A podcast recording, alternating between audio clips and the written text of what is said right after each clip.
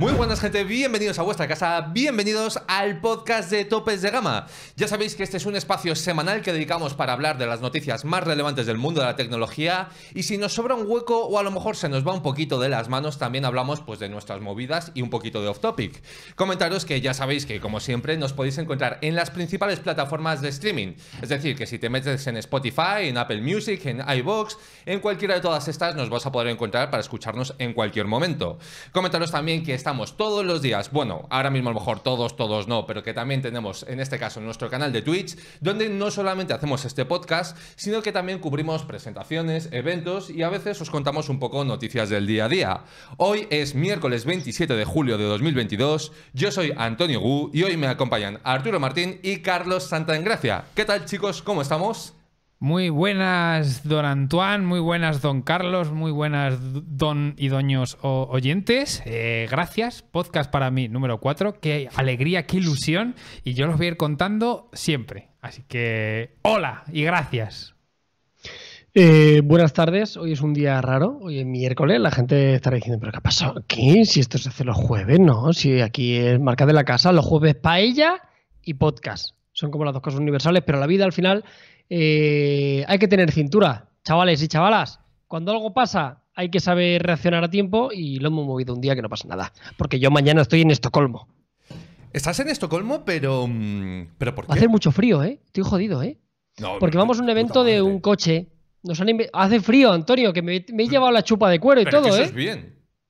No, yo lo agradezco. Ah, pues de, genial, muy bien, pero que va a ser un choque climático fuerte. Esa parte sí, esa parte estoy de acuerdo. Nos contabas que es un evento de, un tema de un coche. Sí. Topes de coche. Bueno, la vida, la vida nos lleva ahí, eh, Antonio. Hay marcas que quieren que. Hay, marcas que nos quieren enseñar los coches. Pues yo, pues, para adelante, vale. Nuestro Carlos Súbete al coche y llévalo. O sea, ¿tú, o sea, ¿a ti te gusta em, conducir en plan circuitos y esas cosas? No. O sea, no eres amante de la velocidad, no eres a lo mejor como puede ser, eh, yo que sé, Alberto, ¿no? Que sí que es un poquito más fanático en ese sentido. Yo voy de paseíto. O sea, tú estás más de, domingo, ¿no? De me bajo la capota, me da el solecito de Estocolmo, a mis tres graditos ahí, pasándolo bien, bien frío y demás. Babani. Buena música. conducción eficiente. Para no gastar mucho. Todo bien, ¿no? O sea, yo creo que ahí para gustos colores, porque es cierto que luego tenemos los casos como Arturo que se llevan GoPros y no vuelven, pero bueno. No voy a hacer yo leña del árbol caído hoy, me voy a ¿Vosotros sois, ¿Vosotros sois muy de, de, achucharle o qué al coche? No. Yo, yo no, eh, o sea, yo soy. Yo de hecho conducir es de esas cosas que no. O sea, para mí es una herramienta. A mí el tema de los coches, cuando aquí, de hecho en Madrid, que ya sabes que entre Mario, Jaume y demás, son muy de coches y empiezan a hablar de. Ah, has visto no sé qué, has visto no sé cuántos, y mira lo que hace este, y mira lo que hace el otro. Es como. No entiendo nada. O sea, para mí es como si hablasen en un idioma diferente. Yo no es herramienta, a mí me gusta conducir, me gusta mucho. Me gusta conducir más de noche, pero no le achucho a, ninguno de mis vehículos, a ninguno de ellos. Pero me, gusta conducir, entra también esa parte de... Porque yo esto es muy personal. Pero típico viaje que te tienes que hacer 800 kilómetros en carretera, que a mí personalmente me parece la muerte, o sea, me parece lo peor que te puede pasar. ¿Tú eso lo disfrutas? Yo sí, muchísimo. Uf, ¿y tú, yo Carlos? sí. Yo he aprendido a disfrutarlo más con el tiempo, fíjate. Nunca he sido hacer viajes muy largos con el coche, pero sí que es verdad que los últimos que he hecho los he disfrutado, no sé. Sí que es verdad que me da un poco de pereza si es muy largo. O sea, si es muy largo, uf, me lo pienso seriamente. Pero si es asumible de 5 o 6 horas, sí que lo hago sin, sin ningún tipo de problema. No sé, o sea, yo la verdad es de esas cosas que. Es que, o sea, solo me puedo imaginar el, tedio de estar ahí conduciendo y todo el rato lo mismo durante horas y horas y más horas. Y la verdad que, a mí personalmente me supera. Pero bueno, eh, yo quiero empezar hoy con una efeméride. Mm, y sí, ha sido una forma abrupta de cortar el tema de los coches. Eh, bastante especial, que bueno, ya nos hemos hecho eco por nuestras redes sociales. Pero es que hoy es un día en el cual hace 12 años se inició, se originó lo que poca gente era capaz de, prever en ese momento. Entonces, os voy a poner aquí la muestra del documento gráfico que tenemos. Y como tenemos a uno de los protagonistas, me gustaría que me explicase un poco qué pasó. Madre mía. ¿Qué pasó? Eh, eh, Eh, esto es lo que más digo. Ah, no, no, este no es, perdón. Claro, es que a veces me lío. Esto es el cuarto de Jaume Laoz en, Badalona, en Badalona. Mira, ahí Jaume sin camiseta, en tirantes. Madre mía, sí que siempre estaba diseñando brazos. Fíjate cómo se es verdad, es verdad, se aprecia, se aprecia. Claro, claro, ahí vendríamos del gimnasio, seguramente. Eh, este es el primer vídeo que, que y un servidor eh, grabamos. Jaume publicó el primer vídeo, yo la primera review. Em, y ahí está. Era un emulador, como podéis ver, para poder jugar un juego de, la Play, si mal no recuerdo, para jugar al Resident Evil 2 o, cualquier, o cualquiera que quisiéramos. Y este es el primer vídeo. Aquí no había, ni siquiera hablábamos por aquel entonces. O sea, únicamente era Jauma enseñando cómo se hacía esto. Y para la gente que lleve más tiempo que la tos eh, con nosotros, eh, ¿sabéis decirme, Arturo y Antonio, sin mirar el chat, no miréis el chat, chavales, miradme a mí, qué teléfono es el que sale? A ver, yo sé que es una, es una Desire, si no me equivoco. Muy bien, efectivamente. Muy bien. Pero te diré, te diré que, claro, yo creo que lo ponía en el título porque me suena haberlo visto en algún momento, porque hoy hemos estado viendo varias veces como el canal en vídeos antiguos. Entonces, he hecho un poquito de trampa, ¿eh? pero he sido honesto eh, y en ese sentido, pues oye, no había que atribuirse méritos eh, cuando no proceden. 12 em, años del primer vídeo que subisteis a YouTube, una plataforma que por aquel entonces, estamos hablando de 2010, ¿eh? o sea, estamos hablando de, de, hace muchísimo, muchísimo tiempo. Eh, y me gustaría un poco que, oye, Carlos, nos cuentes o sea, ¿cómo fue la vaina? Es decir, ¿en qué momento dijiste, oye, Yauma, mira, he tenido una idea, tengo una Desire aquí, tú tienes el emulador, te lo configuras, lo grabamos así contigo sin camiseta para traer followers, pum, pum, 12 años más tarde, lo petamos. Sí, pues, o sea, entiendo que la pregunta es por ese vídeo en concreto, no bueno, porque el origen, tal vez. No, es que nosotros eh, lo hemos contado un montón de veces y, siempre digo un poco lo mismo, ¿no? Yo creo que estaría muy guay poder contar que, esto lo teníamos como muy pensado, que era algo que teníamos algo muy planeado, que teníamos muy claro lo que queríamos hacer. Pero no es así. La verdad que eh, nuestro, nuestro camino, sobre todo en los inicios, fue todo un poco improvisación, un hobby y, ABC, ¿no? Al final íbamos probando formatos. En ningún momento pensamos que nos íbamos a dedicar a esto. En ningún momento entendíamos que, YouTube iba a ser una revolución. Sí que tuvimos muy claro eh, Jaume y yo que el vídeo va a ser protagonista. O sea, vivíamos en una época en el año 2010 que veníamos donde, donde los blogs tenían muchísima importancia, ¿no? Donde el peso del texto era mucho mayor al, contenido multimedia, ¿no? La fotografía el vídeo llegó años después. Pero Jaume y yo en ese momento ya teníamos muy claro que la forma de comunicar eh, lo petaba en vídeo, ¿no? Por encima del texto por mucho que, tuviera menos tirón. Entonces, en aquel entonces empezamos a hacer vídeos, pero yo te digo, sin ningún tipo de pretensión. O sea, no, sé por qué demonios sacamos ese emulador. Me imagino que tendríamos algún artículo escrito y dijimos, oye, pues ¿para qué leches te lo voy a escribir mm, como es si te lo puedo enseñar? ¿no? Al final fue la forma más fácil de entender por qué hacemos vídeos. ¿Por qué te voy a explicar un tocho en texto de cómo funciona un teléfono si te puedes venir conmigo y te lo voy a contar, ¿no? Pero en ningún momento hubo una intencionalidad, ni hubo una estrategia, ni nada. Luego con los años sí, ¿no? Cuando nos profesionalizamos un poco. Pero al principio era del rollo dos colegas que queríamos hacer vídeos, que queríamos hablar de tecnología y el vídeo nos ayudaba a poder enseñar y poder hablar de una forma mucho más sencilla que escribir. Que ya y yo nunca hemos sido especialmente buenos en eso. Y eso creo también nos ha ayudado. Creo que hemos sido buenos en otras cosas, pero no se nos daba muy bien escribir. Em, entonces encontramos en el vídeo la, forma de poder hablar de, nuestra pasión, porque era lo que era, lo que era, era, un hobby, era una pasión, eran dos amigos eh, de 23, 24 años que, querían hablar sobre Android, que justo en el año 2010 aproximadamente eh, fue cuando llegó el sistema operativo de Google, que fue un poco lo que cambió todo. Pero ya te digo, o sea, de la forma más, eh, más tonta y más improvisada posible. La verdad que es sorprendente porque antes estábamos viendo también otro, tipo de noticias y dábamos con una en la que se habla de que el Play Store cumple 10 años, ¿no? Y hacían la reflexión tanto Arturo como mm, en este caso Fede de decir, o sea, es que esta gente lleva más tiempo en YouTube que el Play Store entre nosotros. Es que esto son palabras mayores, tal vez. Sí, es que es fuerte, es fuerte, sí, no sé. Y cuando llevas tanto tiempo, al final ya pierdes un poco la referencia ¿no? de, algunas cosas, porque sí que es verdad que va todo tan rápido y tantos lanzamientos y tantas efemérides como esa, ¿no? El Play Store dice, joder, es que no había aplicaciones. Es que no había, eh, yo qué sé, es que no había WhatsApp para Android ¿Qué te digo? Es que no había. Es que Angry Birds salió solo para iOS, por decirte algo, ¿sabes? O sea, no, no estaba para Android y así había un montón de, de características. Yo recuerdo durante muchísimo tiempo que no había WhatsApp y que tenías que utilizar aplicaciones de eh, Tango para hacer videollamadas. Había una que era un pajarito, que ni me acuerdo, que también era un servicio de mensajería. Eh, bueno, sí, son muchos años, 12. La verdad que, que sí, pero bueno. ¡Ah, por otros 12 más!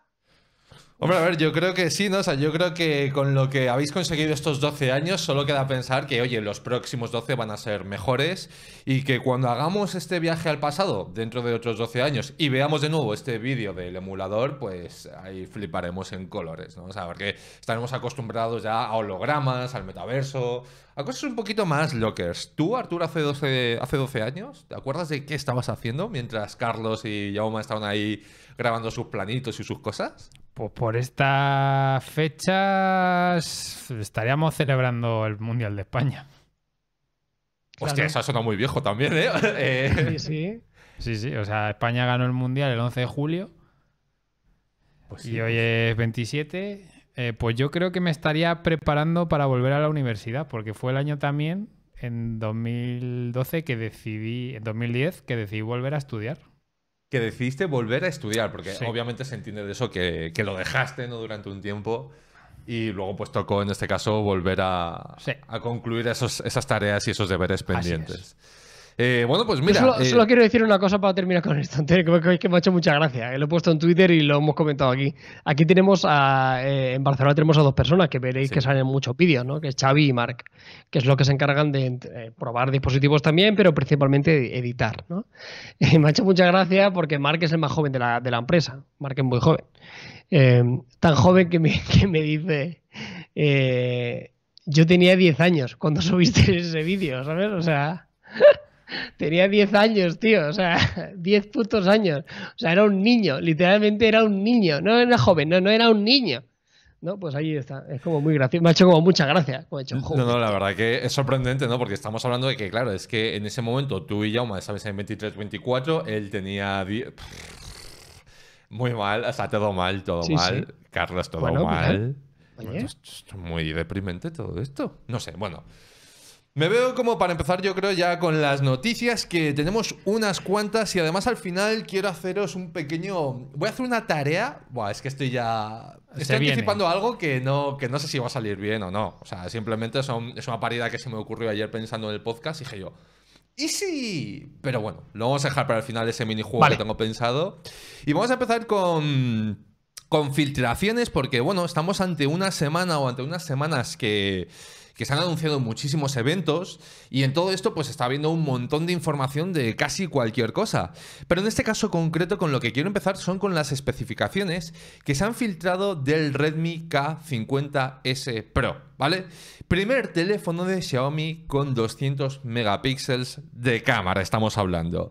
Esto ya de por sí, eh, o sea, el titular yo creo que es suficientemente llamativo eh, y no sé muy bien, sinceramente, qué, esperar de, de la parte de la cámara, porque ya del resto de prestaciones os digo que va a ir con prácticamente todo lo que os podéis imaginar, ¿no? Estamos hablando de los Snapdragon 8 Plus Gen 1, estamos hablando de pantalla de 6,67 pulgadas AMOLED de 120 Hz, eh, configuraciones de 8 GB, 12 de. mm, Perdón, 8 GB de RAM o 12 y de 128 y 256 de almacenamiento.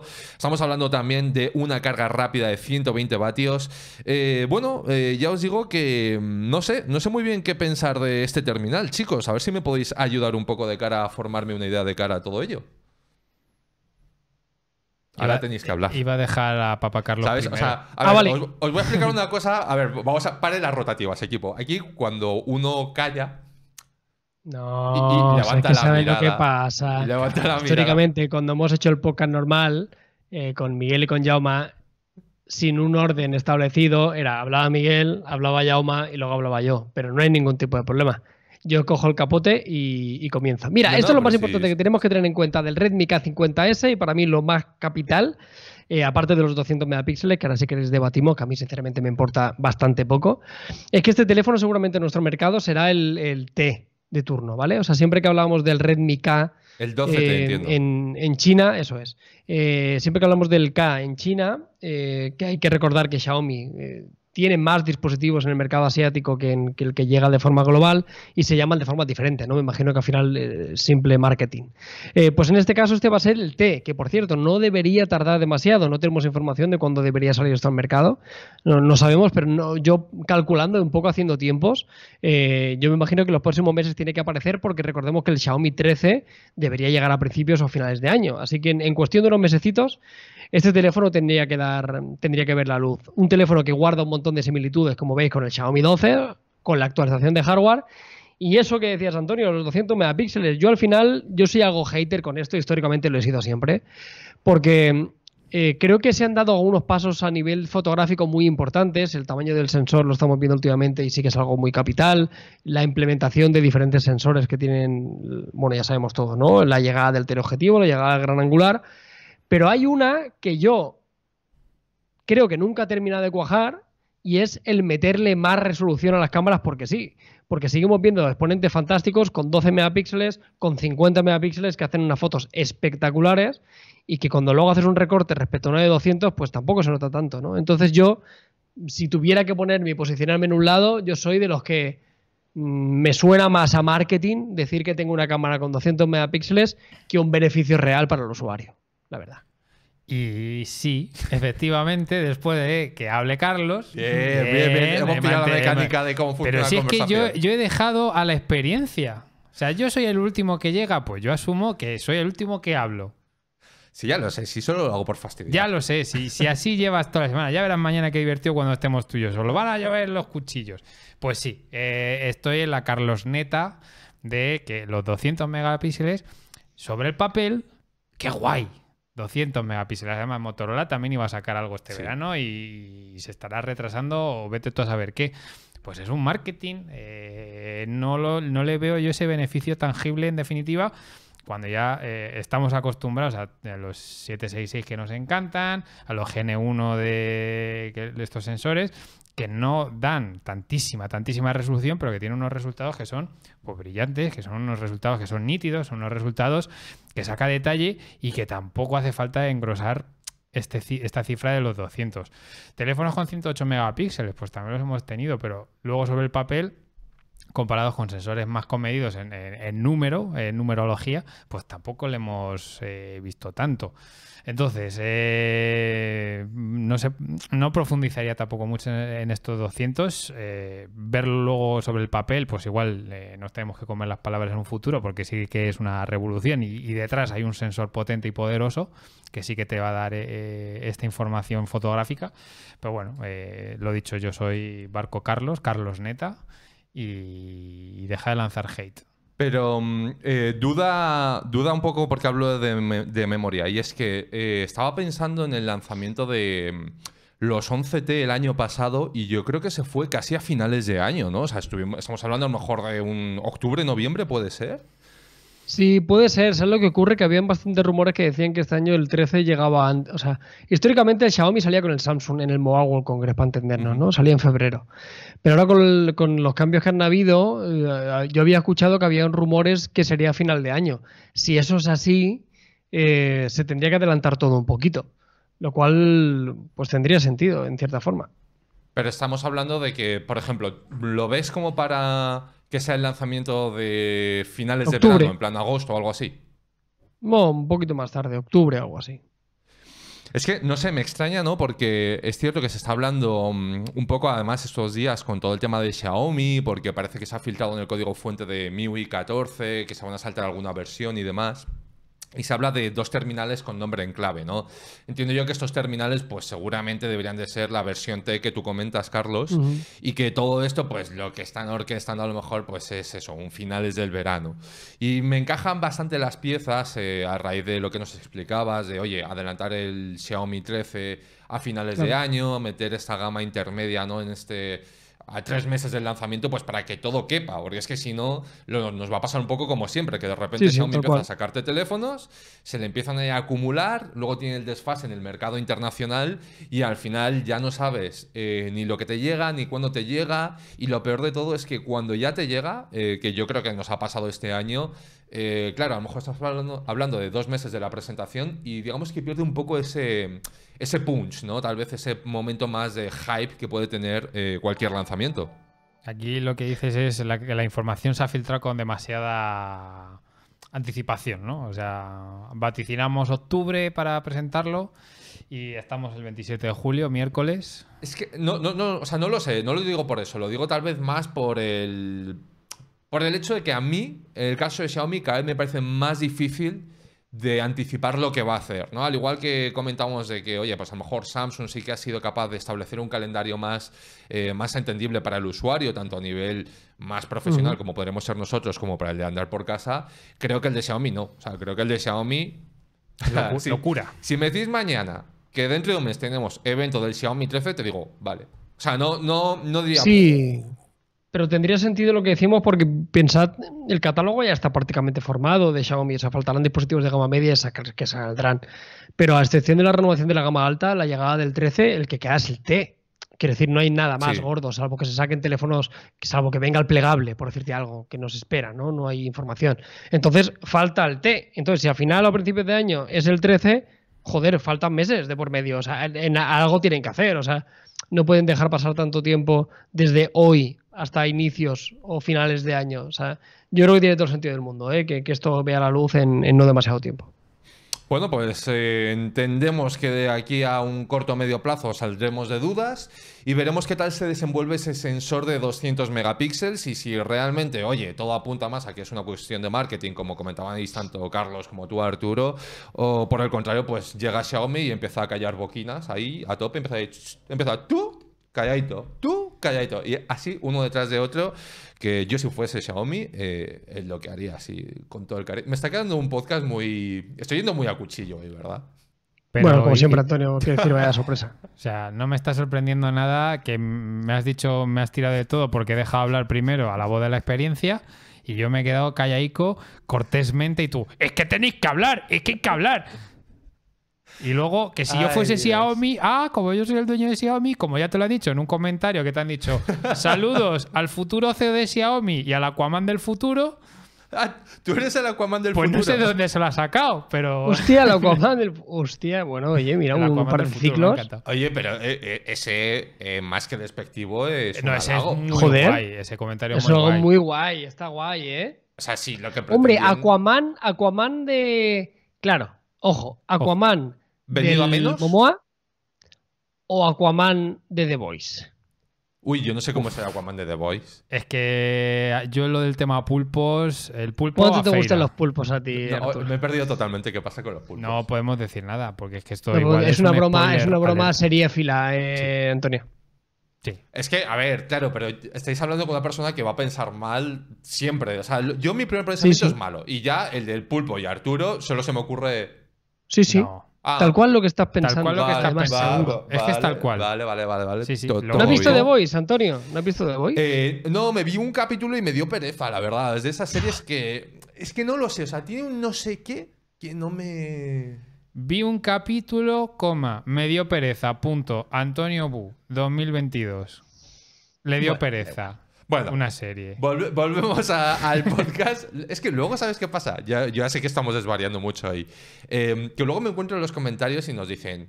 Es que eh, os dispersáis mucho. Y es como, hombre, a ver, es que si Pues pensabas claro, que íbamos a ser serios. Eh, la vida, claro, es que te has equivocado de podcast, lo Te has equivocado de podcast. O sea, nosotros venimos aquí a contar tonterías. Y entre medias hablamos de noticias y de cosas relevantes. Y por eso, pues toca hablar de otro de esos eventos de presentación que ya adelantamos la semana pasada. Y en este caso se trata del evento de OnePlus. Porque, oye, antes de que llegue el evento, lo que siempre van a llegar son las filtraciones. Y por eso podemos hablar ya de las primeras características, de las especificaciones y algún que otro detalle que a mí no me ha gustado, a mí, Antonio, personalmente, del OnePlus 10T. Eh, un terminal que en teoría veremos de aquí a una semana, poco más. Y del cual, pues, oye, os diré que no hay grandes sorpresas. Estamos hablando de eh, pa, pa, pa, pa, pa, pantalla de 6,7 pulgadas, eh, Full HD Plus, 120 Hz. Estamos hablando de un sensor principal, el Sony MX766, que ya hemos visto hasta la saciedad. Eh, también tenemos en este caso Snapdragon 8 Plus Gen 1. Partimos de configuración de 8 GB de RAM y tendremos versiones de 128 GB de almacenamiento hasta 256. Eh, yo creo que con esta hoja de, de especificaciones nadie se sorprende, pero dos detalles. El primero, no hay alert slider, es decir, el famoso interruptor de la gente de OnePlus no va a estar presente en esta generación. Y otra cosa que desaparece, si no me equivoco, es la colaboración en el apartado fotográfico, es decir, ese sello de Hasselblad ya no está, eh, vamos, yo por lo menos no lo veo presente en los renders que se han filtrado o que ha facilitado el fabricante. Eh, opiniones, pensamientos de cara a este nuevo terminal, chicos, por favor.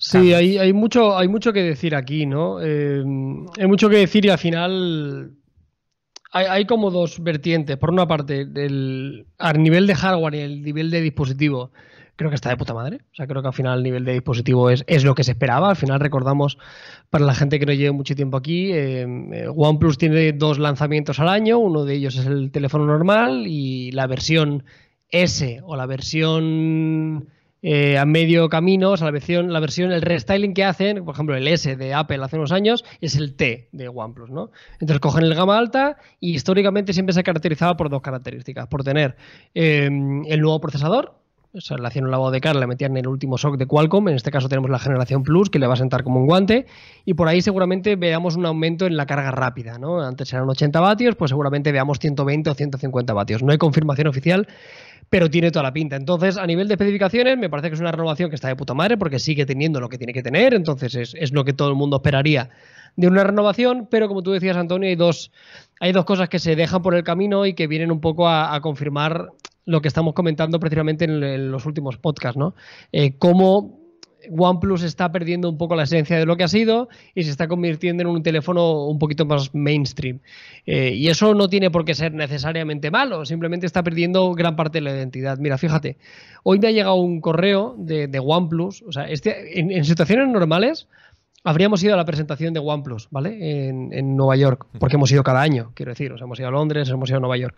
Esto también lo dije en el anterior podcast para que la gente entienda un poco cuál es la situación de la compañía. Ya ni siquiera hacen viajes de prensa, ¿no? Eso también dice mucho de cómo está la situación, ¿no? Antes íbamos, pues yo qué sé, 10 o 15 personas, ibas al, al evento, como hacemos con cualquier fabricante, y lo cubríamos, ¿no? Eso no lo tenemos.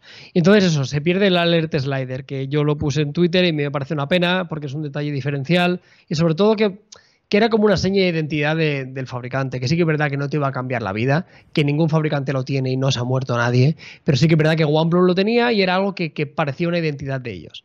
Digo esto porque tanto ruido ha generado la pérdida del, del alert slider que en la nota de prensa que han enviado la gente de OnePlus a los medios, lo primero que han dicho, después de decir que X día se va a presentar o que ya se ha visto el diseño del OnePlus 10T, es decir por qué han quitado el alert slider. ¿Sabes? O sea, fíjate el ruido que se habrá generado en la comunidad y eso, que el primer párrafo, después de decir, este día se va a presentar el teléfono, es, bueno chicos, que sepáis que hemos quitado el alert slider porque a nivel de diseño hemos entendido que era mejor prescindir de ello porque le ganábamos X cantidad de espacio al procesador y podíamos meter más batería, por decirte algo, ¿no? O sea, lo que quiero decir es que para que veáis lo que ha impactado y, y, cómo se han hecho eco la propia marca de que a la gente le iba a molestar la ausencia del alert slider porque eran conscientes de, de la importancia que tenía esa simple muesca a nivel de identidad de marca, que, ha, han sido como súper vehementes en decir, oye, lo hemos quitado porque creemos que es mejor a nivel de diseño, ¿no?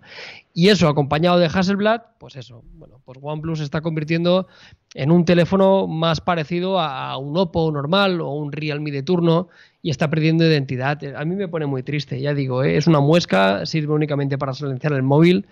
Pero yo cuando lo vi dije, uff, esto sí que me. La patatita sí que me hizo un poco. ¿Sabes? Como que algo dentro de mí se rompió. Y tú, Arturo, porque yo sé que tú también eres muy, muy fan de, de la marca de OnePlus eh, y entiendo que como tal, pues eh, compartirás gran parte de los sentimientos de, de Carlos, ¿no? Pues, pues sí. Eh, es que cuando un, al- un alert slider se me va, algo se me muere en el alma. Tal cual, tío. Tal cual. Y es que es curioso porque yo tuve el OnePlus 1 y no volví a tener un OnePlus hasta que no llegué a la compañía y me dieron un, un 6 eh, Red Magma, una de las ediciones limitadas además. Y no he tenido una vida útil de un Adelaide Slider más allá del 6, del 7 Pro, del 7 y del 7T, que es un poco los que podemos eh, usar. Pero claro, esa seña de identidad duele perderla más como fan y también como parte de la comunidad y también como alguien que ha estado cerca de la comunidad, que era algo que siempre, cuando había esa rumorología, siempre en, el foro de OnePlus, leías esos comentarios y es como... Y con Alert Slider. Y, además nos lo pedían. Oye, ponerlo también como una KSP de producto. Los que más sabían de marketing. Oye, meterlo del Alert Slider y demás. Y era algo que gustaba. Lo de Hasselblad. Bueno, pues hoy puede ser Hasselblad y yo qué sé. Igual pasado mañana es Leica. Me lo invento. O cualquier tipo de firma. Si cierto es que le daba mucho empaque a la cámara y le daba ese esa certificación que vemos, pues un eh, Dirac en el audio, un DTSX también, por ejemplo, y sí que le daba ese apoyo y esa sinergia que también eh, a mí personalmente me gustó mucho, una marca que he seguido tan de cerca como OnePlus, que sigue evolucionando ahí y tal, que ahora la quiten en este modelo restyling eh, al lado del, del Alert Slider, pues sinceramente me, me da un poco más igual, tengo que, tengo que decirlo. Y además justo la semana pasada, hace una casi una semana que hablamos, que a mí me gusta ver los eventos de OnePlus, me los tomo con ilusión, me los tomo con, aunque sean los modelos test y demás, siempre voy como, no sé, como regustillo ahí, decía, ay, ¿qué estarán haciendo mis compañeros? Y, y lo veo, pero claro, el, el domingo estaba y sacaron como unos renders en la foto en, en el perfil de Instagram de, de OnePlus, que es muy bonito, tengo que decirlo. Y yo decía, ¿pero dónde está la Letter Slider? Digo, ya me había jodido el domingo, cabrones, perdón, tengo que decirlo. Sí, sí, Porque no lo encontraba. Y, y ya, pues viendo los rumores y demás,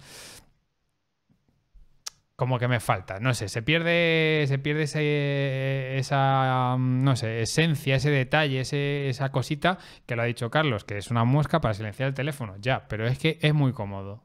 Y siendo cómodo y además tenía propósito y tenía sentido, F por el Arletter Slider. A ver, yo estoy totalmente de acuerdo con vosotros, ¿eh? O sea, yo OnePlus es uno de mis fabricantes favoritos en Android y creo que el Alert Slider, por mucho que no sé, desconozco cómo ha sido la justificación que os han dado, Carlos, eh, entiendo que sí, que cada milímetro cuenta en un terminal y sobre todo cuando quieres hacerlo compacto, pero me cuesta creer que lo que hayan ganado con ese espacio que le han conseguido por quitarlo, le haya valido la pena eh, para todo lo que han perdido a nivel de imagen de marca y de lo que es seña de identidad. Es decir, creo que es un sacrificio que se han equivocado. Y lo que yo estaba pensando cuando estábamos repasando las noticias era, estamos en un punto de OnePlus en el que yo ahora os digo, llega Oppo y estamos hablando, imagínate, que sacan un terminal, un restyling de, su gama alta. Y estoy, creo que estamos en un punto en el que te ponen un Oppo Find X, como lo llamasen, ¿eh? frente a este 10T y no sabría deciros ya cuál es la diferencia, ¿no? Porque hablaríamos del sistema operativo, pero a día de hoy, eh, no nos engañemos, Oxygen es, es más una skin que una capa de personalización. Entonces ya no veo tanto, o cada vez veo menos, esa diferencia que separa a Oppo de, de OnePlus. No sé si a vosotros os pasa lo mismo. Sí, hablando... Sí, Perdón. Me Perdón, gusta el perdón, caos padre. que se está generando hoy. No, pero que justo, justo eso, lo venimos repitiéndolo, ¿no? Yo al final nos estábamos agarrando un bot en el cual yo, joder, yo sigo y sigo siendo defensor del rollo, bueno, que siguen haciendo buenos teléfonos, sí que es verdad que esto es como la puntilla que te acaba de, de matar, ¿no? Pero precisamente por eso, porque ya dice, bueno, entonces, ¿qué diferencias tengo? Antes de decir lo del Alert Slider, creo que me parece significativo, si queréis solo lo leo. Esto es, Sí. es algo público, es algo Si que lo lo puedo tienes leer, ahí, ¿eh? lo para que veas un poco la justificación por parte de la marca para decir por qué quitamos, por qué quitamos esto. El OnePlus 17 es el primer dispositivo premium global de OnePlus que se comercializa sin el famoso Alert Slider. Desde el lanzamiento del OnePlus 3T, los dispositivos de la compañía con la nomenclatura T han representado una mejora integral de rendimiento en comparación con el resto de smartphones de la marca. Con el OnePlus 10T se ha querido llevar ese concepto al siguiente nivel, incluyendo nuevas actualizaciones y mejoras en la velocidad del dispositivo. Para lograrlo era necesario prescindir del característico Alert Slider con el objetivo de obtener espacio necesario para añadir nuevas tecnologías significativas que ofrezcan avances clave a la experiencia de OnePlus, manteniendo un diseño fino y ligero. Aunque el Alert Slider parece ser un, un componente muy pequeño, en realidad tiene un impacto relativamente grande en el área de la placa base del dispositivo, ocupando 30 milímetros cuadrados. Entonces, que lo han quitado para que vaya más rápido y más No sé en qué, no sé en qué afecta esto a que el procesador sea el que es. La cuestión, que una justificación eh, es esta, ¿no? Que oye, que era grande, que vamos a quitarlo para que vaya más rápido y vamos a hacerle otras cositas en lugar de la muesca. O sea, me suena, me suena excusa mala, ¿eh? O sea, me suena un poco a. Uh, vamos a apagar el incendio, vamos a correr hacia adelante y vamos a ver qué pasa con todo esto. Pero bueno, eh, no lo sé, no lo sé. Yo sinceramente confío en que sean capaces de, darle la vuelta a la situación con el apartado del software, porque yo creo que ya es lo que les queda. Y ese evento, que creo que es el día 3 de agosto, si no me equivoco, pues oye, a priori deberíamos de ver ya los primeros detalles de Oxygen OS 13 y con todo ello, pues esa vuelta a, a los orígenes por parte de OnePlus. Yo creo que la primera noticia que hemos tenido de ellos, de su nuevo terminal, no ha sido la que esperábamos, así que confiemos en que que veamos a futuro, pues mejoren notablemente la cosa. Con esto nos vamos ya a la siguiente noticia y toca hablar de los plegables de Samsung, porque a poco más de una semana del evento del Unpacked que tienen previsto para el mes de agosto, pues a ver, es imposible no hacerse eco de ciertas noticias. Y quiero empezar con una que me ha llamado mucho la atención porque por un lado no le veo sentido, pero luego por otro lado creo que puede tener muchísimo, pero muchísimo sentido, ¿no? Sobre todo una estrategia a largo plazo por parte del fabricante.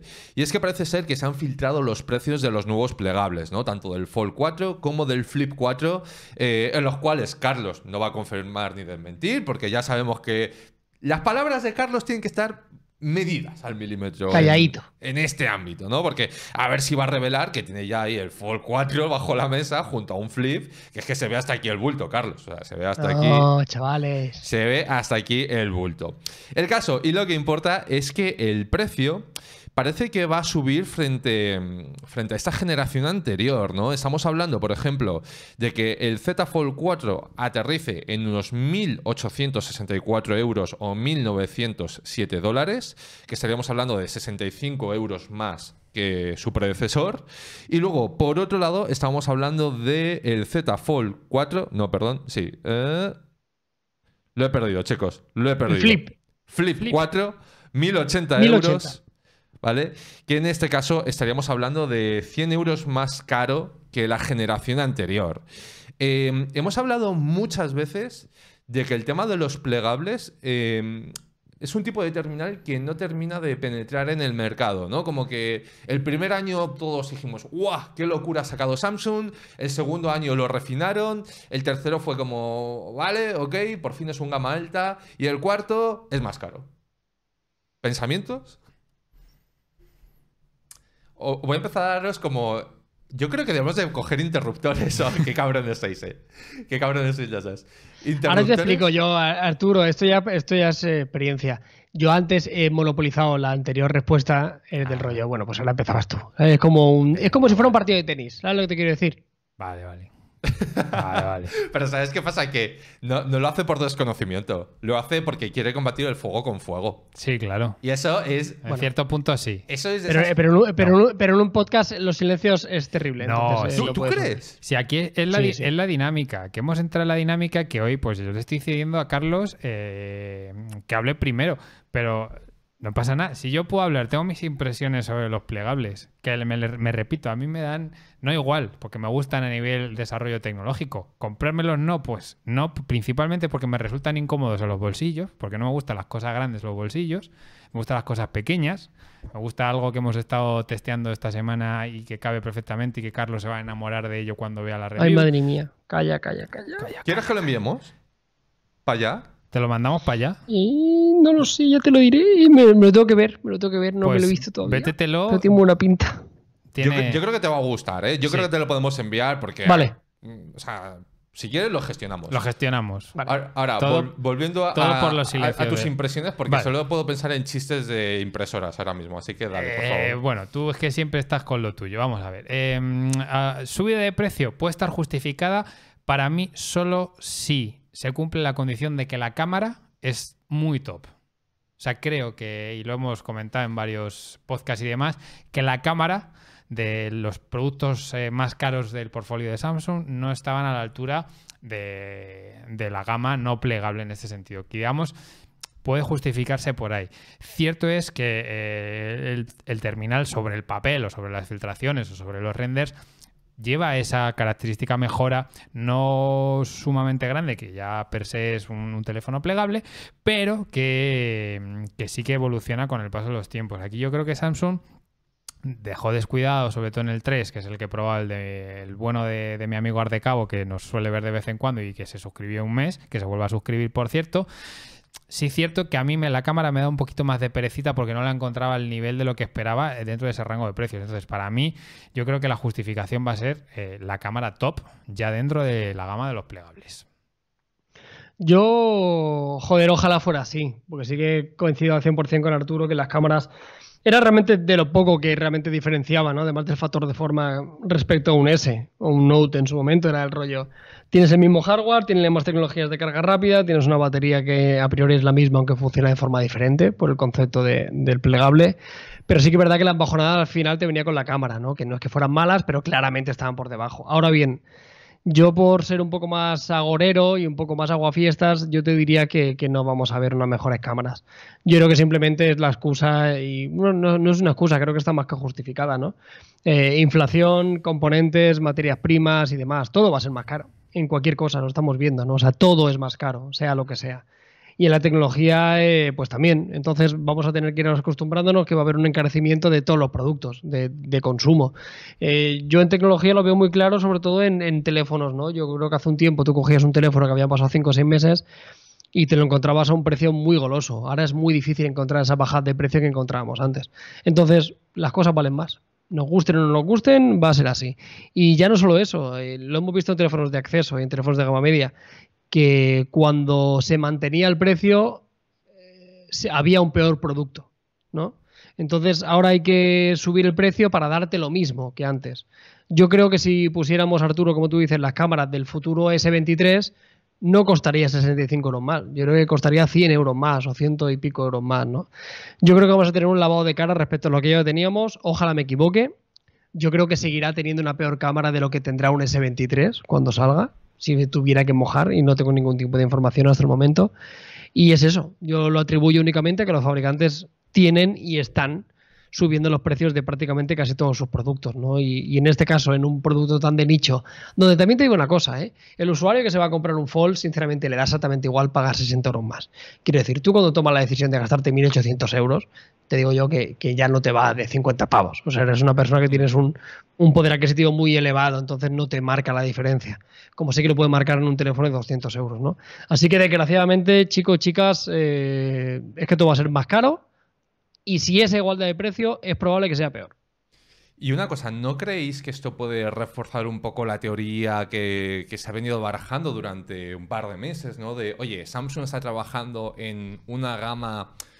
Es que no quiero decir, o sea, low cost no es el término que funciona aquí, ¿no? Pero una, una gama más accesible de terminales plegables, ¿no? Una gama A, eh, en vez de ser la Z Fold, pues el A Fold a secas, a Fold 2, a Flip y todo el rollo.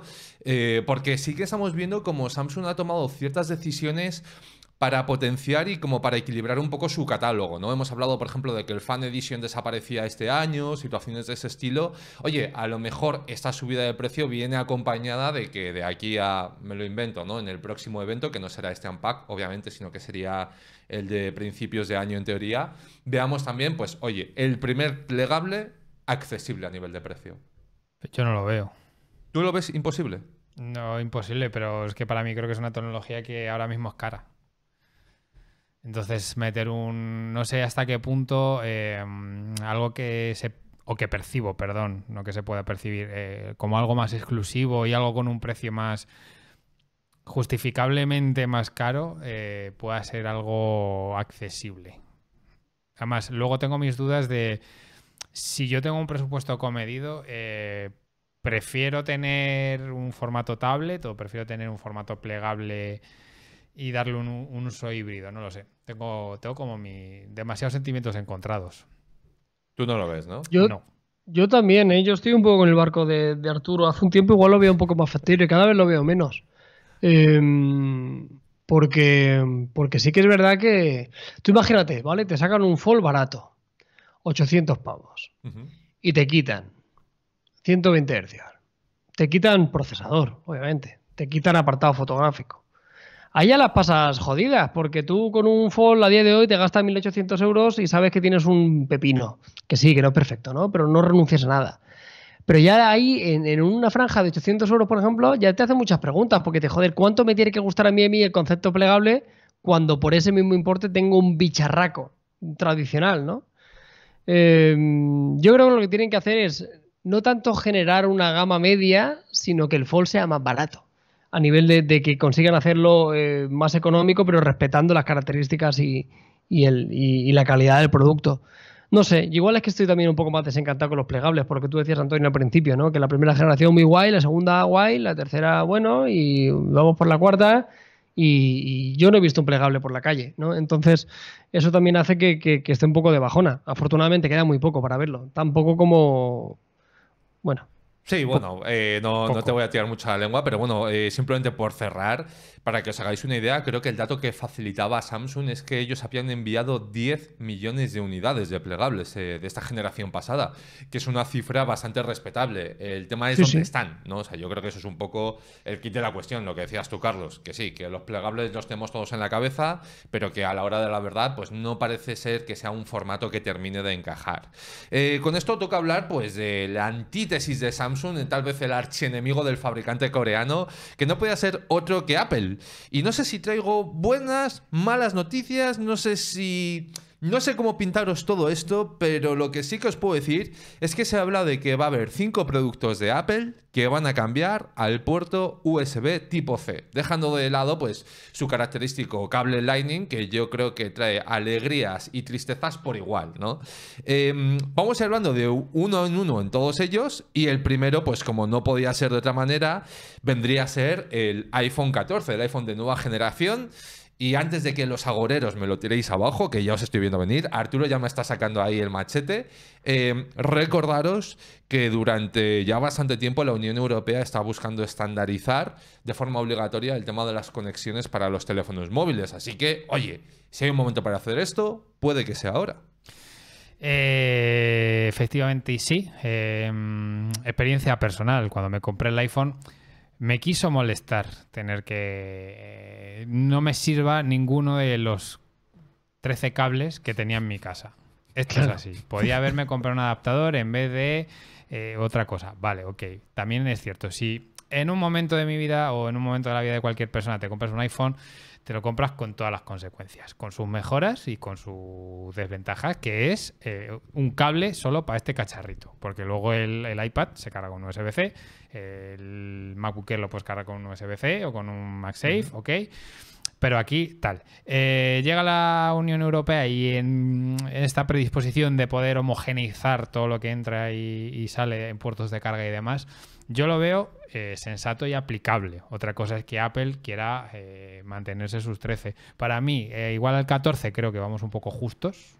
No lo sé también, pues la gente de, que nos lo deja ahí en esos comentarios. El 15 yo lo veo uh, más que factible a nivel Europa.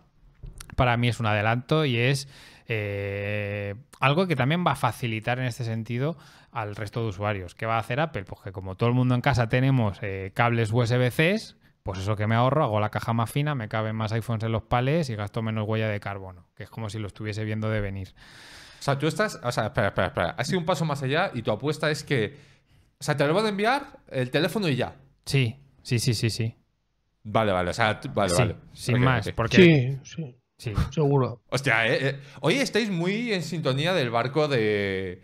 Pero, de, pero no, o sea, me parece bien que estéis en sintonía, pero todo es como bajona. No es bajona, o sea, cuando. es bajona, todo es bajona. Cuando Apple dijo, hola, Jesus Apple o We are Apple. ¿Por qué Tim Cook habla francés? Porque es una keynote global, multinacional, multi Mr. Worldwide. En, en homenaje a Carlos. Dijo. guay. guay. Dijo, no vamos a poner cargadores por la sencilla razón de que si no pongo cargadores en las cajas, caben más cajas de iPhones en palés y reduzco mi huella de carbono. Y todo el mundo dijo, están zumbados, no hay 1100 pavos por un teléfono y no tiene el cargador, no sé qué, tal, tal, tal. Pero si su huella de carbono se ha reducido, lo que va a hacer es lo siguiente, y es que USBs normales, tipo C, yo ahora mismo, aquí en este plato, estoy viendo cuatro. Bueno, pero porque. Pero, vale, Pero si abro un cajón de mi casa, veo otros cuatro. Y el resto de gente del chat, del podcast y de YouTube les va a pasar exactamente lo mismo. Entonces, con esa premisa, Apple lo que va a decir, puedo imaginarme, es que decir, pues fuera aquí tal, porque ya tenéis demasiados USB-C en vuestras casas, queridos míos. Y es, cier- y es cierto. Pero vamos a ver, o sea, pero. eh, pero, ¿sabes qué pasa? Que me sorprende porque. mm, o sea, para un. O sea, que ahora se hable de esto como diciendo, no, no, lo van a hacer y va a estar bien hecho. O sea, me parece que no. No, o sea, no, digo, no digo que va a estar bien hecho, digo que va a pasar, pero sí que es verdad que en este caso entiendo la justificación de, de, pues eso, de que digan ya tenéis mil cables. Yo ya con el tipo C, yo te digo, a mí me dices ahora mismo qué es lo que más llevas pidiendo en los últimos tiempos en un iPhone y yo es el tipo C. Por encima de otras cosas, te lo prometo. Pero porque me molesta, ahora me voy de viaje y ahora he tenido que coger el cable para cargar la batería externa. Pero claro, no me puedo llevar el mismo cable porque el iPhone no carga con el mismo cable. Entonces me tengo que coger el otro. ¿Sabes? O sea, ya esto se tiene que acabar. O sea, esto se tiene que acabar y que todo cargue de C a C. O sea, ya que todos se pongan de acuerdo y que todo funcione igual y que yo pueda cargar con un solo cable todo. Apple. No hay ni una sola justificación. No la hay de por qué el Lightning es mejor que el tipo C. No la hay. No existe. Bueno, Entonces, vamos, vamos a eh, ver si, si mm, estáis todo en lo demás es paja. Y, y yo me, me cuesta mucho creer, o sea, que también siendo Apple como es, pues vale, me imagino que van a enviar una caja así que va a ser como un sobre, tu iPhone y ya está, y al carrer. Eh, pero me parecería como muy locker todo esto, ¿no? Pero bueno, eh, el caso es que no sería el único producto, sino que también estaríamos hablando de otro producto que a mí personalmente no me gusta y de hecho ni me acordaba, pero el iPad básico, actualizarlo también a un USB tipo C. Algo Claro. que yo pensándolo fríamente no sé si tendría sentido, pero no porque no sea práctico, sino porque para mí el iPad básico es, oye, me sobran piezas del iPad no sé qué, iPad. Eh, básico de acceso, low cost, etcétera.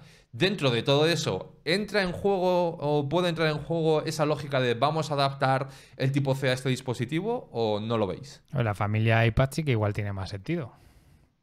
No, iPad Pro. Es donde más sentido tiene, ¿no? Es donde más. Todos tienen el, el USB-C, creo. Los Ser recordar. también, los Ser nuevo también van con C. O sea, con los Sí. Pro no tengo duda. Los Ser tendría Todos, la todos, duda. todos. Y el Mini también, por supuesto.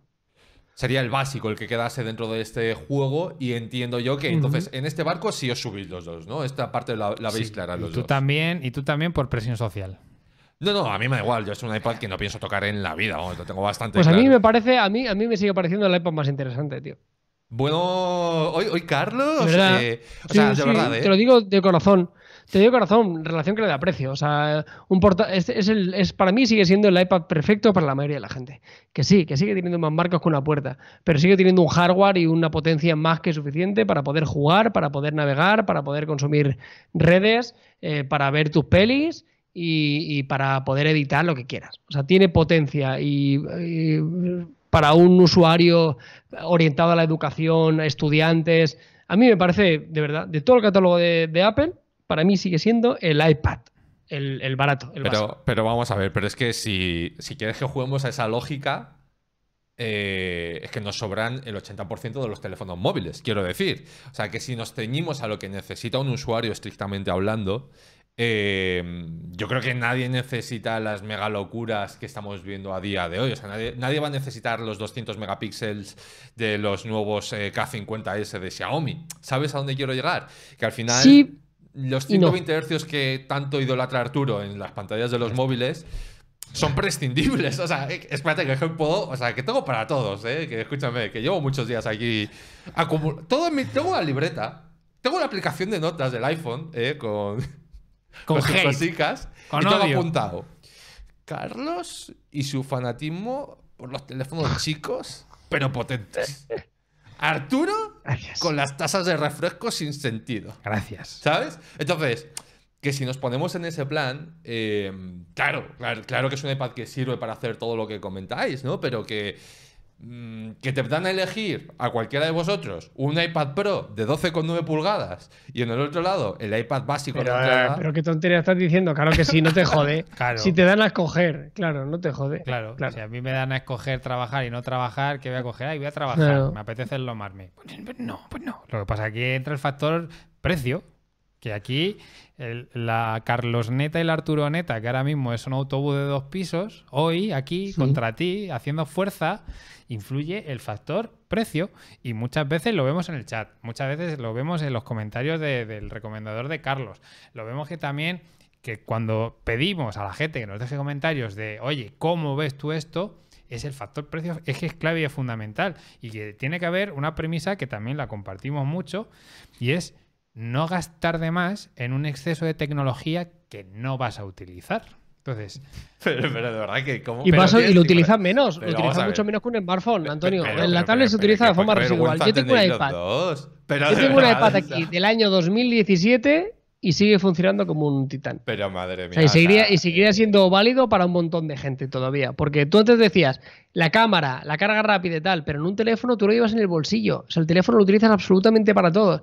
Y, y el, y el teléfono se ha convertido en tu cámara de fotos. Eh, entonces, se utiliza para una serie de funciones donde la tablet eh, tiene un uso más testimonial, que la tablet es una pantalla grande. Que sí, que puede tener añadidos, como es en el caso del Pro, que puede tener más potencia, puede tener más hercios, pero al final redunda en que tienes un cacharro grande para poder consumir contenido multimedia. Y la pantalla del iPad barato, sin tener ningún tipo de tecnología, pues pinta bien y luce bien. Para lo que un usuario normal, que se va a gastar otra vez el apartado económico 379 euros, eh, pues le va a valer. Yo sigo recomendándolo mucho. si no la vas a usar, ¿para qué la quieres? Yo, al entrar aquí dije, veo a Miguel con su iPad, eh, veo a Carlos con el suyo, veo a Jauma con el suyo. Y le, entendía una justificación de poder, pues, hacer un guion para un vídeo, subírmelo directamente y tal, pero luego pensaba, pues si tengo un portátil que tiene pantalla. Abajo hay una tablet de Xiaomi que hace las mil maravillas, la Mi Pad 5 que es maravillosa, estupenda y hace las mil maravillas. ¿Para qué me voy a gastar yo dinero, yo, Arturo Martín, de segundo porras en algo que voy a utilizar residualmente. Si tengo un presupuesto más ajustado, prescindo de eso porque tiro de la tecnología que ya tengo. Pero si necesito, porque tengo que ir a clase a atender videoconferencias o tengo algún juego o sé que la voy a utilizar porque yo qué sé, soy camionero y por las noches quiero ver vídeos y no quiero eh, gastarme el dinero en un hotel, lo veo en la cabina del camión. Tiene sentido, pero si no, A ver, tiene, a ver, a ver. si no tiene sentido, pues no. Yo el argumento. Ojalá ese cuando- camionero, a ver, a ver, a ver. Yo el argumento cuando entro ya el camionero, el juego y la cabina, o sea, yo ya me he perdido en este ataque gratuito que está sufriendo mi persona. Yo todo lo que digo son insights de mercado. En, en pos de avanzar y que no nos quedemos atrapados en el peor iPad del catálogo de Apple, ¿vale? Que esa parte estamos de acuerdo los tres. Porque eso sí que es un hecho. O sea, a ver, es- a ver. ¿Que puede ser el más rentable? Por supuesto. ¿Que es el peor de todos? También lo tengo bastante claro. Vamos a continuar con el siguiente producto. Por ¿Cómo favor. Me, cómo me gusta poder dirigir, ¿eh? O sea, porque al final es un Sí, poco... sí, como- te gusta, ¿eh? Sí, Me sí, es un poco como, X. No me interesa ya este tema. Ya me están dando mucho Se la te aparte se te nota, Yo- se te nota porque tú se te va el rollo.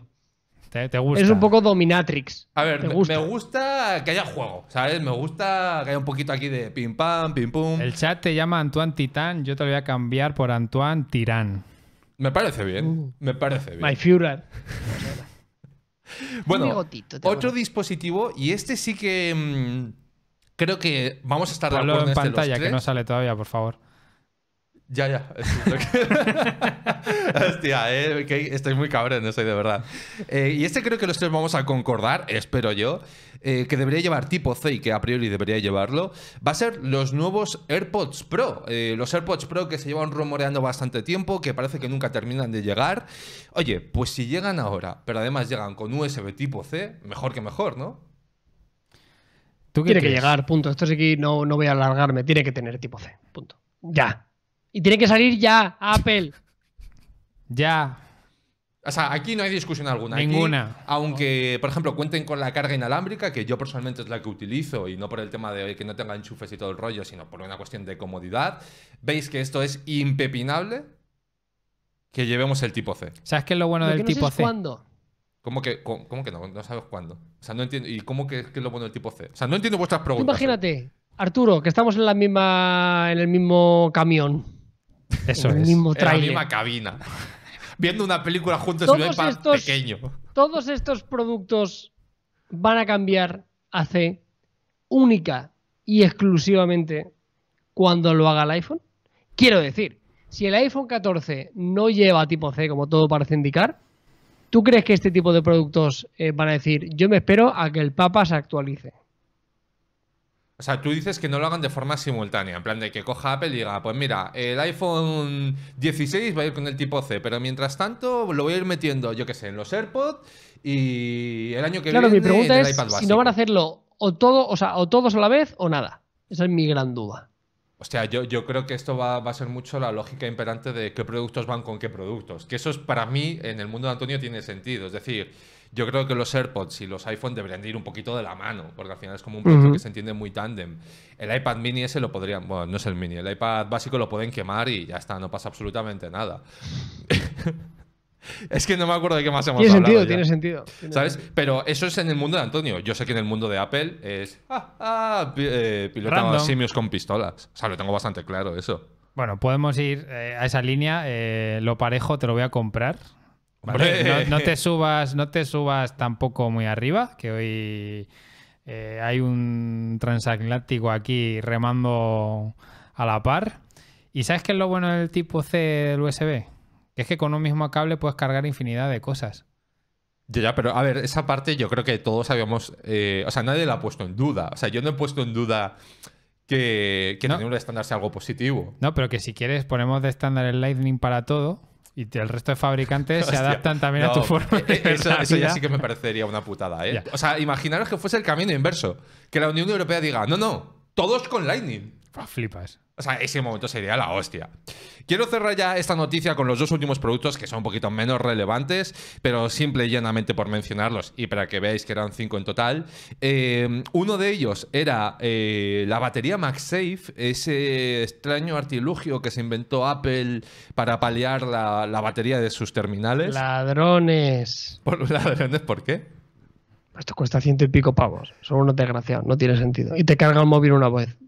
Yo esto no quiero ni, ni, ni verlo. Pasa, pasa rápido la foto, Antonio, que me enfado. Madre mía. Y por otro lado, eh, el conjunto de accesorios que son el, lo diré, el ratón, Es que. El es ratón que Es como una tortuga. Es como si una tortuga de esa que le dan la vuelta ahí con las patas para arriba que no puede caminar. Es del rollo, con una cucaracha. O sea, tú, yo es que tengo, al- viviéndote de esto, en la agencia donde estuve trabajando, todos teníamos Mac. O sea, toda la agencia trabajaba con Mac, por una simple cuestión. Encajaba perfectamente con el diseño de los muebles. ¿Vale? Y era todo Mac, y todos eran Macs. Y además no podías tener dos pan... No, no, tu Mac y demás. Y todos teníamos el Magic Mouse este. Hubo un día que teníamos un pico de trabajo tal que se nos acabó la pila del Magic Mouse. todos. A todos. Si tú nos ves trabajando con el cable aquí, haciendo tope, Hostia, porque no claro. dábamos abasto, porque no había más y no había un solo ratón normal en la... Diremos que ha sido en esta, creo que en esta renovación que han hecho en la última de los Magic Mouse, donde se les ha ido la olla y han metido el conector abajo, porque creo que la primera generación sí lo llevaba de una forma coherente, es decir, en un frontal o en la parte inferior para La, poder la trabajar. primera tenía pilas.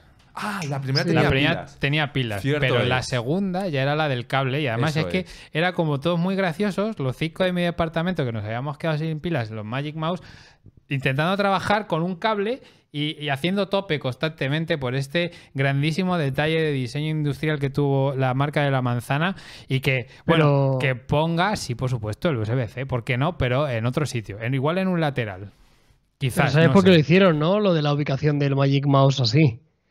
O sea, que no es casual, ni son tan tontos para hacer eso. ¿Sabéis cuál es la explicación Yo no, ¿eh? Yo la de, desconozco. de que la tengan? Eh, eso, o sea, no son tan idiotas de ponerlo ahí en la peor ubicación. Está hecho para que en ningún momento puedas utilizar el, ratón con cable. O sea, ellos cuando hicieron el Magic Mouse no querían en ningún momento que hubiera un cable conectado. O sea, que no querían darte la posibilidad de que tú pudieras utilizar el, el cable, que es una oda es- esa de diseño y de tal, y que hubiera un cable colgando por el escritorio. O sea, era del rollo, eso no puede suceder. O sea, yo no te voy a dejar trabajar. O sea, he hecho un diseño que flipas para que tú ahora le- me metas un puto cable blanco en medio de todo tu escritorio inmaculado con eso. Entonces dijeron, lo vamos a poner ahí para que lo puedas cargar por la noche, cuando vayas a la oficina, lo tendrás cargado. Pero que no puedas, o sea, no te cargues el diseño que hemos hecho de este ratón poniéndome un cable por el medio, ¿sabes? O sea, la explicación es esa. Buf. Me Que, parece. tiene, que siendo Apple, que siendo Apple, si lo piensas, tiene bastante sentido. O sea, el rollo, quiero que tengas un diseño extremadamente minimalista y no voy a permitirte que lo utilices con un cable por ahí pululando al lado de tu iMac y de tu MacBook Pro de la parrísima. No, no, Sí, o sea, sí, yo me lo creo, es decir, te la compro totalmente la explicación. Ahora me parece un poco. O sea, luego el tirano soy yo, quiero decir. o Apple. sea, Bueno, claro, Apple siendo Apple, quiero decir, o sea, bueno, decisiones que tienen a nivel diseño y bueno, así son. Sí, o sea, hay que quererlo. O sea, lo sabemos de antemano y eso es un poco como yo. En ese sentido, pues chicos, es lo que hay, ¿sabes? O sea, no, Es así. Es así. No, no, no vamos a cambiar a estas alturas de la película. Llegamos a la última de las noticias, en la cual vamos a ir un poquito más rápido, porque llevamos aquí como tropecientas horas y además quiero hacer como ese pequeño. Eh, simulacro de la vida. Eh, no sé por qué lo he llamado así, pero vale. Eh, y llegamos a una noticia que encaja mucho en la filosofía de Carlos y lo que nos transmite últimamente, que es la inflación, el precio de los componentes, la escasez de materiales, todo sube, se acaba el mundo, ¿no? Digamos que todo en esa vorágine de destrucción. Yo creo que la noticia de que, oye, Amazon ha dicho. Pues en este momento me parece que es razonable subir hasta un 43% el precio de Prime. Y, por ejemplo, mm, yo creo que si aquí sois usuarios de Amazon Prime, os habrá llegado el correo electrónico. A mí personalmente me ha llegado. Y en el caso de España, estamos hablando de que pasamos de 36 euros anuales a los 49,90. Eh, el caso más sangrante es el de Francia, que ya partía de 49 euros y va a subir a los 70 euros, a los 69,90. Mm, no sé si esto es justificable, si no lo es, si el Señor de los Anillos y esa inversión multimillonaria que han hecho tiene algo que ver, pero vosotros, como suscriptores que entiendo que ambos sois, eh, ¿qué opináis? Pensamientos. Pues que si se lo suben a Francia, que se lo suban. O sea, da igual. ¿vale? Que son franceses. Son franceses. Entonces da igual como si pagan un 4.300% más. Vamos a ver. eh, cuestiones de perspectiva, que las, las enumerábamos antes para intentar eh, medio justificar. Cierto es que si hablamos de una subida de un 43%, es una subida que es casi el doble de lo que estás pagando. Pero, ¿qué preferimos? ¿Una subida eh, del 43% en la suscripción de Netflix? ¿O una subida en el... No queremos subidas, obviamente, partamos de, esa base, pero todo lo que te sigue dando la suscripción de Prime sigue estando comedida y contenida en un precio que es más que razonable. Que es una subida, que prefiero pagar 36, sí señores, pero aún así, esos 49,99 teniendo en cuenta tus entregas Prime, el Fresh, el Music, los ebooks, el Twitch eh, para que te suscribas al canal de tope de gama que hay aquí, la serie del Señor de los Anillos, sigue siendo tal, pero sí cierto es que si hablamos de un número grosso modo, 43% es una subida bastante tocha. Sí, em, a mí me sigue pareciendo barato. O sea, quiero decir, creo que es la suscripción que más te da por menos, con diferencia, en Internet. O sea, creo que no hay una suscripción que por 50 pavos al mes te dé todo lo que te da Amazon. Luego también está el- la cosa que Amazon se empeña mucho en decirte, en enviarte correos, en que hay muchas veces que no sacas partido a todo lo que tienes con Prime, que a mí me pasa. ¿eh? Yo hay muchas cosas que no sé que tengo, por ejemplo, ¿no? No utilizo el cloud, podría utilizarlo, igual me ahorraría un dinero de otro servicio. Eh, yo porque no, no pago una suscripción aparte de libros electrónicos, ¿no? Pero tienes un tienes muchos libros electrónicos eh, gratuitos. Eh, Amazon Music yo sí que lo utilizo y, os recomiendo que le deis una oportunidad. Tiene anuncios también, pero no está nada mal Amazon Music. ¿eh? Si escuchas música tradicional, o sea, música actual y nada muy concreto, está prácticamente todo ¿eh? y la interfaz funciona bien. No sé, por 50 euros sigue estando bien. Al final esto es una, es una técnica eh, que tiene más años que la tos. Quiero decir, al final tú creas un producto a un precio muy bajo, consigues crear una cuota de mercado muy grande, te haces claro dominador de, un nicho y cuando ya tienes esa masa social tan grande, vas subiendo los precios eh, paulatinamente. Y al final lo consigues porque has creado una dependencia tan grande que ya los usuarios no se van a dar de baja, por mucho que se lo subas hasta un límite razonable, ¿no? Porque entienden que todo lo que te dan eh, o sea, a mí no me parece caro ahora. Lo que me parece es que, con razón, me parece muy barato antes, lo piensas. 36 pavos por no pagar un duro de gastos de envío. Yo pido una cosa por la mañana, hay veces que me llega por la tarde. Que sí, que es una putada, que a nadie le gusta pagar más. Pero que entiendo que no era sostenible que en España pagáramos 36 euros al año. Joder, yo es que a la semana pido una o dos cosas por Amazon. O sea, ya solo con eso, o sea, ya solo con un gasto de envío que pagaríamos en una empresa tradicional, pagaríamos muchísimo más. Que digo que es una putada pagar más. A nadie le gusta más y se han aprovechado para subir la hora en el peor momento en el que hay. Pero yo tengo que decir, aunque no es una cosa muy popular, que creo que sigue teniendo un precio súper razonable. Sinceramente. Yo voy a seguir pagándolo, lo tengo clarísimo. A día de- Perdón. No, No, no, no, perdón, perdón, perdón. Es que no, no te has fijado en lo- los turnos de palabra y cartelitos que se iluminan. ¿Te imaginas? Buah, sería la hostia. Buah. No, yo sí iba a hacer la, la siguiente pregunta porque, a ver, yo creo que. mm, me imagino, ¿eh? quiero pensar y aquí a lo mejor me equivoco. Obviamente, si tienes una opinión diferente, ya sabes que lo puedes dejar en los comentarios. Eh, pero yo creo que estamos todos más o menos de acuerdo, ¿no? Que partiendo de la base de que va a subir porque ya es inevitable y es impepinable, pues ya está, ha subido. Ahora, ¿tiene un precio que sigue siendo mm, pagable dentro de lo que ofrece? Sí. ¿El precio antes era un chollo? También. Pero la pregunta es, ¿cuál sería el límite para vosotros del precio de Amazon Prime? Es decir, porque por ejemplo, para mí Netflix está en un punto en el que yo comparto cuenta y ya está, pero que si yo no compartiese cuenta, lo habría mandado a tomar por saco hace ya tiempo. Y Amazon Prime, bueno, vale, o sea, tú haces la cuenta y dices, mira, eh, me lo llevo pues a 50 euros, eh, hemos dicho, ¿no? Entonces estamos hablando de que son, el que unos 7 euros y medio al mes, ¿no? Algo así. No, me he flipado mucho. Te has flipado. Ah, son, unos 4 euros y menos algo. de 5 pavos Sí, al unos mes. 4 euros y pico, ¿no? Vale. Que flipa. Ya, pero imagínate, o sea, ¿a cuánto tendría que subir el precio de Prime para que digáis, uff, me lo pienso? O sea, realmente, eh, un ejercicio de honestidad, porque, claro, o sea, yo creo que también estamos un poco atrapados por lo que comentaba Carlos, ¿no? Por la parte de decir, tengo tan interiorizado comprar en Amazon, no preocuparme de los gastos de envío, saber que me va a llegar, en teoría, eh, al día siguiente, y si luego hay cualquier movida, me lo gestionan bien, que ya te juega un papel fundamental. Pero si ya más o menos utilizas Prime Video, eh, lo de la música y demás, claro, ¿dónde va a estar el límite para que si Amazon de repente esto te lo sube a 240 pavos al año, tú digas, bueno, son 20 euros al mes, ¿no? O sea, para vosotros, ¿dónde estaría ese punto de no retorno? Pues eh, si echamos la vista a las suscripciones que pagas de forma anual, yo en mi caso de Netflix no, porque lo tengo metido dentro de la, tarifa del teléfono, por ejemplo. Entonces yo pago el extra del, Ultra HD y pago 4 pavos. Entonces, ni fu ni fa. Disney Plus al año son 90. Mm, Vale, el Spotify familiar son 15 pavos al mes, estamos hablando de unos 180 al año, más o menos, también compartiendo las cuentas. Depende mucho, yo creo que aquí va a depender mucho de tu histórico de compras. Si eres como Carlos, que pides un par de veces a la semana, un, esta- un envío estándar en, en España nos viene a costar 4,99 aprox. Eh. Y típico e-commerce más, más casero, más familiar o más, más puntual, 4 pavos, que te llegue con correos express o con, o con alguna de estas. Si ya pides tres veces al mes o a la semana, ya estás pagando 15 euros a la semana. Si te quieres tirar el pisto, va a llegar un punto que va a seguir subiendo y hasta que no tengas que pagar, pues eso, esos 25 o 30 euros al mes, te deje de, de compensar.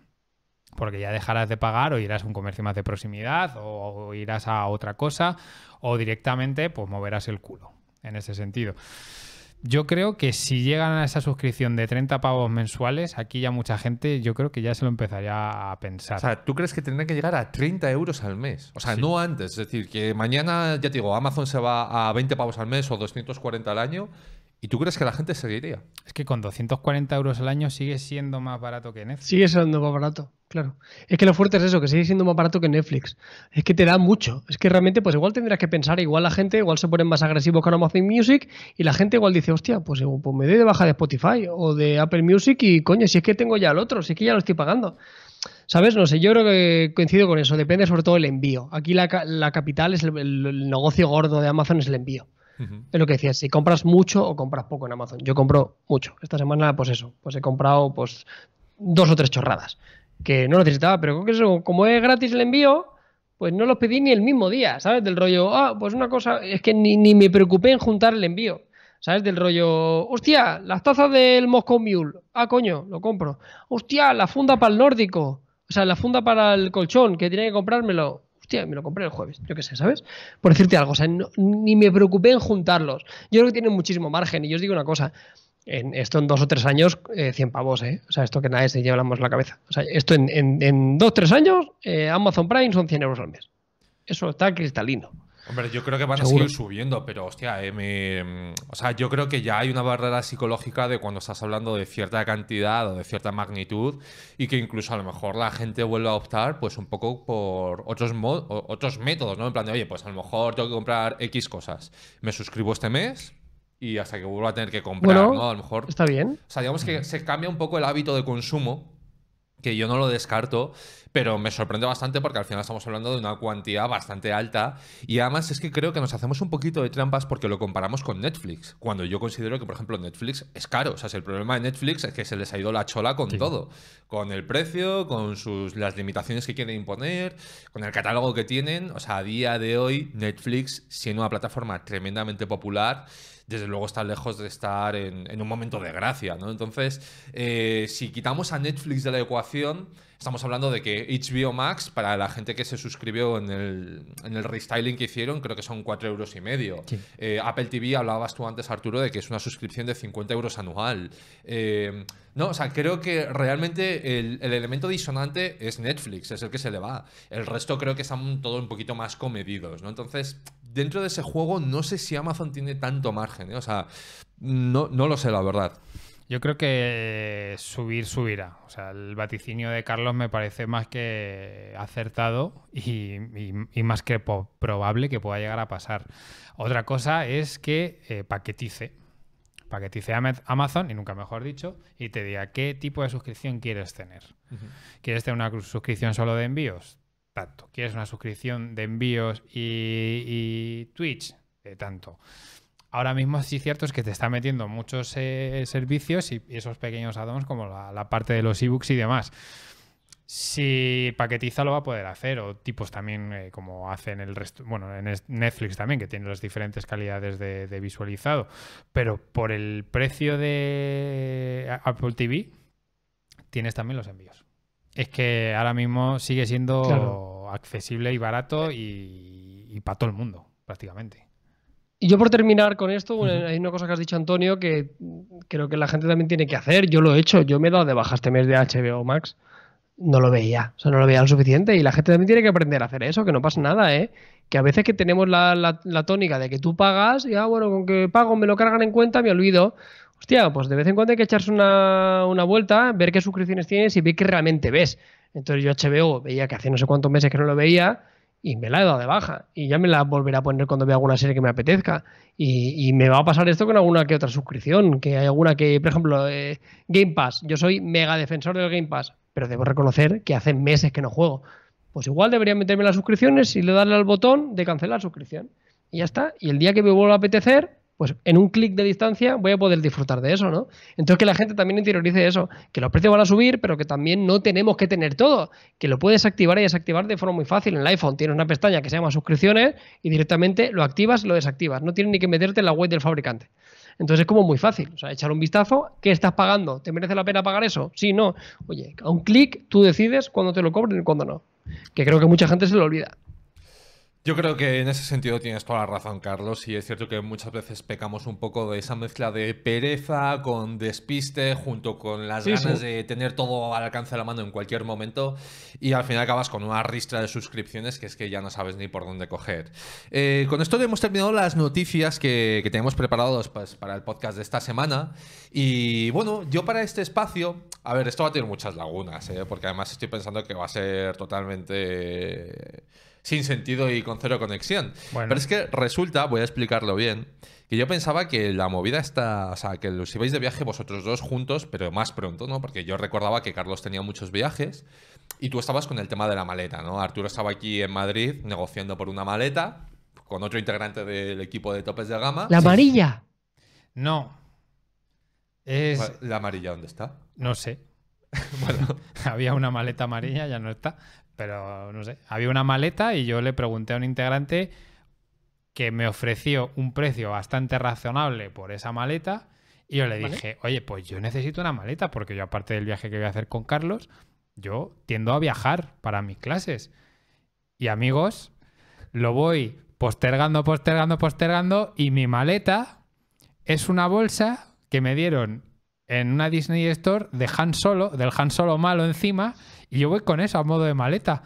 Pero que no tiene maleta, Arturo. Que no tengo. Tengo una maleta de estas gigantes. Pues llévate esa. Pero una Pero, maleta de cabina, ¿quién no tiene una maleta de cabina? De cabina. Yo, porque uso la bolsa de Han Solo.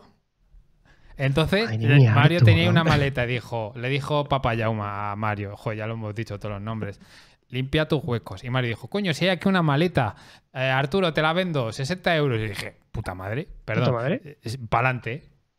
Pues pasa que me ha traicionado y se la ha dado a su madre. Bueno, yo vi que tú ahí. Uh. no- o sea, yo vi que ahí tú dijiste 40. Claro, porque había que bajar un poco. Ya, y en Hay ese, recesión, hay en inflación. ese toma y daca. Ahí. Si algo lo quieres, Arturo, hay que cogerlo. Porque luego al final, mira, por 20 euros te has quedado sin maleta. Fíjate. Claro, y la cuestión es que ahora va Pues a ir. iré Era al buena, IFA, iré al IFA ¿Era y- buena la y- maleta? ¿Eh?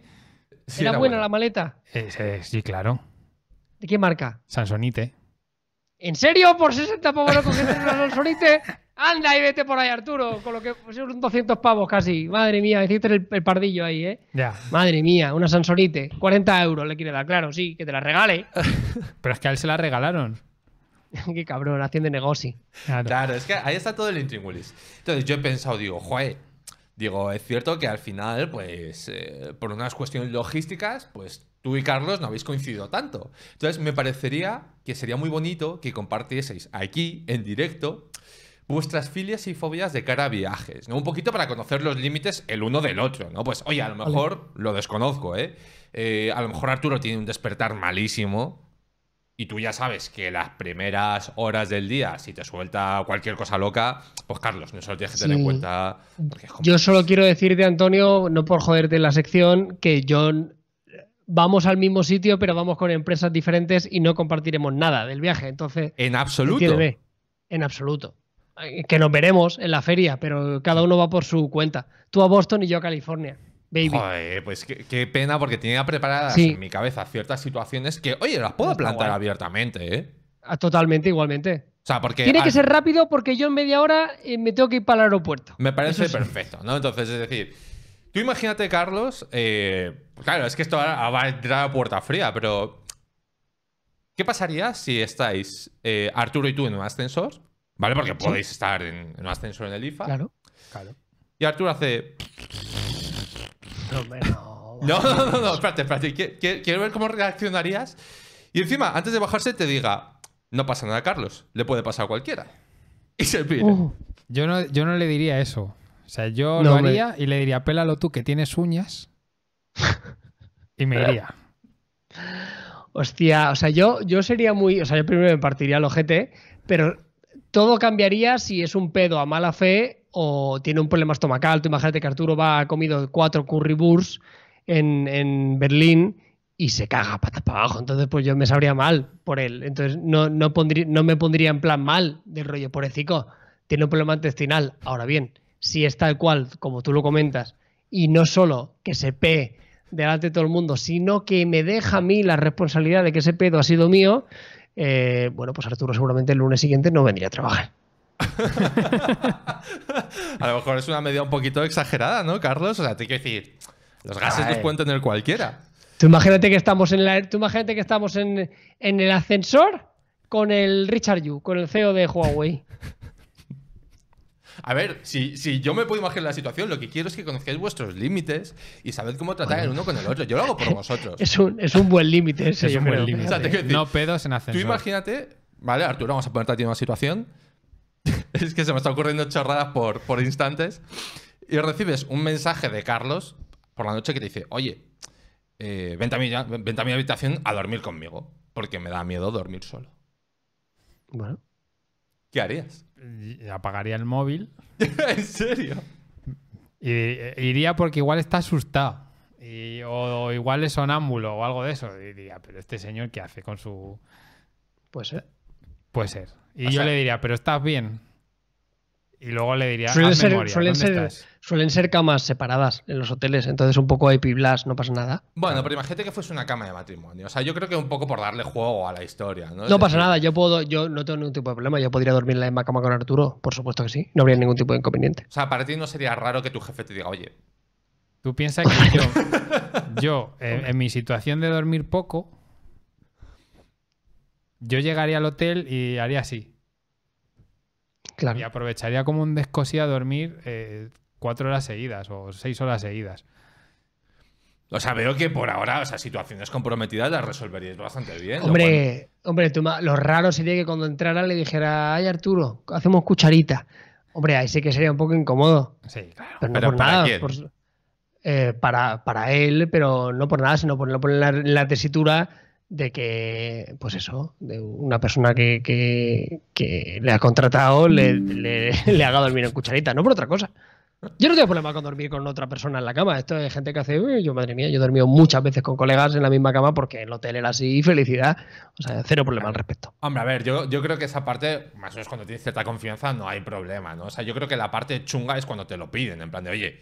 Claro, es raro. Tú, tú ponte en la situación inversa, Carlos, que te llega Arturo y te dice, oye, Carlos, vente a mi hotel, por favor, que es que eh, no puedo dormir solo, es que necesito dormir acompañado de alguien. Pues yo entiendo que ese momento Carlos dice, eh, Jauma, escúchame, a ver, eh, ¿conocemos a otra persona que pueda hacer este trabajo? Eh, Bueno, ya sería un poco tarde momento". porque ya estaría ahí, ¿me entiendes? ¿Sabes? Ahí No, en ese momento no yo tendría que pensar, yo tendría que pensar fríamente eh, por la compañía, Antonio. ¿Entiendes lo que te quiero decir? O sea, O sea, tenía que prevalecer la compañía. a- sacrificio.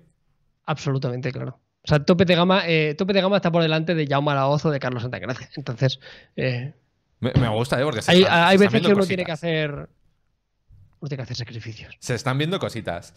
También eh, siento curiosidad por, por situaciones, ya os digo, un poquito más así. eh, ¿Qué pasaría, imagínate, Carlos, que va Arturo ahí por la feria, te lo cruzas tal, y te das cuenta de que va con una erección bastante notable? De forma así continua. Bueno, Antón, Bueno, bien, tienes o unas sea, bueno, situaciones. ¿Esto te ha pasado a ti antes? No, pero, eh, o sea, yo sé que son situaciones que no son, eh, digamos, tangibles en el sentido de... habituales. Claro, o sea, pero os quiero poner en el peor de los casos. Es- os estoy Claro. preparando para la guerra, ¿sabes? Para que luego cuando eh, haya cualquier desencuentro, en plan de vas a coger la maleta y le das la mano a Carlos, ¿sabes? Tú no te sientas incomodado, Carlos no sienta que estás flirteando con él, ¿sabes? Que una cosa no acabe con Claro. otra y ¡pum! De repente, lucha de sables. Entonces, estoy trabajando en pos de, de todo esto, ¿no? Entonces, ¿qué pasaría si, claro, o sea, Carlos, tú piensas que Arturo es imagen de topes de gama y va con una Bueno, elección notable en el IFA? Yo- o sea, es que yo- eso no puede ser. Bueno, yo lo primero que a mí me interesaría saber es qué es que, que ha propiciado eh, esa elección. Quiero decir, no tanto la elección, ¿entiendes? O sea, entiéndeme, no tanto la elección, sino, pero me interesaría en plan colega del rollo, hostia, Arturo, pero que, hostia, ¿qué ha pasado? ¿Sabes? Del rollo, que me he perdido. Pero en plan guay, en plan de, ¿qué ha pasado? ¿Qué, ¿Qué has ha hecho? pasado? ¿Qué has hecho? O sea, es un, es un jefe ¿Qué, qué enrollado. ese qué ha sentido, pasado? ¿eh? ¿Has visto un iPhone 14 con USB-C? Eso. Y- que, Por ejemplo, Por ejemplo. Flipas. Y ya por último, y para terminar, eh, Arturo, ¿cómo. mm, Imagínate, eh, conversación de WhatsApp, Carlos organizándote el día de mañana, hablando contigo y demás, eh, y un ratito más tarde te envía una foto suya. Hot. Sin palabras. Puede ser cualquier cosa, puede que se haya equivocado de chat, o puede que no. Es posible. Es claro, posible. un nude, O un no. perdido, eso puede ser, claro. Es ¿Cómo. ¿Cómo afrontarías esa situación? Eh, siento curiosidad y también un poco, oye, ¿con qué tacto lo harías? Porque recordemos que, claro, aquí está la connotación de que al final Carlos, pues es eso, ¿no? O sea, quieras que no es nuestro, es nuestro jefe, por el cual, pues yo Esa- siempre esa es más factible, movida- ¿eh? Esa. Claro. Esta no es tan loca, ¿eh? De que se te escape a un... que te has equivocado del mensaje al destinatario, ¿eh? ¿Sabes lo que pasa? Que si lo abro en mi teléfono, no tengo puesta la descarga automática de las fotos. Entonces me aparecen Ah. borradas. Va a hacer Bueno, así. vamos a suponer que lo ves o que te lo envía por Slack en, en un mensaje directo, ¿no? Digamos que ese escenario Hombre, se llega con a Slack no me habría equivocado, ¿eh? Con Slack, no. con Slack, Slack lo, no. de, lo de el posible error de te envía un, un fotonepe, por Slack no. O sea, Slack hay una intencionalidad. O sea, Claro. te metes en Slack, vas a un grupo, ahí, ahí el Ahí error no, La pasas por, se la pasas por Instagram o alguna. Supongamos que se da, que es lo relevante del Vale. juego, ¿no? Es decir, pues tú acabas con el nepe de Carlos en tu móvil, como diciendo, ven aquí, eh, es tu momento. Pues le diría, no puedes ir así a la cena de, de Samsung. Vístete. Claro. No, Claro. Te, no te callarías como si no hubiera pasado. Yo lo que haría, Arturo. Es que eso es claro, esa es la duda que yo tengo. Yo ¿eh? confiaría únicamente en, ay, Angélico, se ha equivocado, no voy a hacerle el mal rato. Voy a hacer como si... Como si nada. Los dos sabemos que lo ha visto, pero vamos a hacer como si no hubiera sucedido. Lo que pasa en el IFA se queda en el IFA. Claro, y yo Y bajaría a desayunar y diría, ¿qué pasa, Arturo? Como si no me pasara absolutamente nada. Claro. Le diría, ¿quieres Frankfurt? más para más pa desayunar. Ya estoy bien de Frankfurt hoy, Por ejemplo. por ejemplo. Bueno, veo que lo tenéis todo bajo control. Veo que eh, mi intento de aproximar vuestras posturas ha sido todo un éxito, un éxito rotundo. Porque al fin y al cabo se ve que sois dos personas civilizadas que no se van a poner Claro. nerviosas ante ningún tipo de situación. Así que ya podéis estar tranquilos los dos, podéis estar desnudos en el IFA, restregando los Frankfurt y lo que queráis. Que oye, puede ser con toda la confianza del mundo. Eh, yo no sé si queréis añadir algo más o podemos dar el episodio de hoy por terminado, en el cual reconozco que este final ha sido un poquito desvariación, pero más allá de eso espero que hayáis pasado un buen rato. Entre el hate y las situaciones incómodas, eh, poco más que. Sí, que yo añadir. sí, yo iría cerrando. eh, sí, pues yo tengo que yo tengo que salir muy escopeteando, ¿eh? así que yo por mí también. Pues me voy a Suecia a ver a, a las suecas. A Estocolmo. voy a ser, voy a llegar ahí al aeropuerto como Marianico el corto, tú. Como las pelis de los años 60. Los típicos Abrígate, españoles Carlos, "Uy, ¿eh? la sueca. Sí que hace frío, sí, ya verás. Sí. Abrígate, que luego te nos ponen malos y no estamos ahora para prescindir de, de- Además, de- de de verdad. creadores de contenido, ¿eh? que a este paso nos quedamos solos. Bueno, pues chicos, un auténtico placer teneros eh, hoy aquí y muchas gracias pues, por compartir este rato con nosotros. Ya sabéis que nos vemos la semana que viene con mucho más en el próximo episodio del podcast, así que, ala, un placer y un saludo. Adiós. Chao.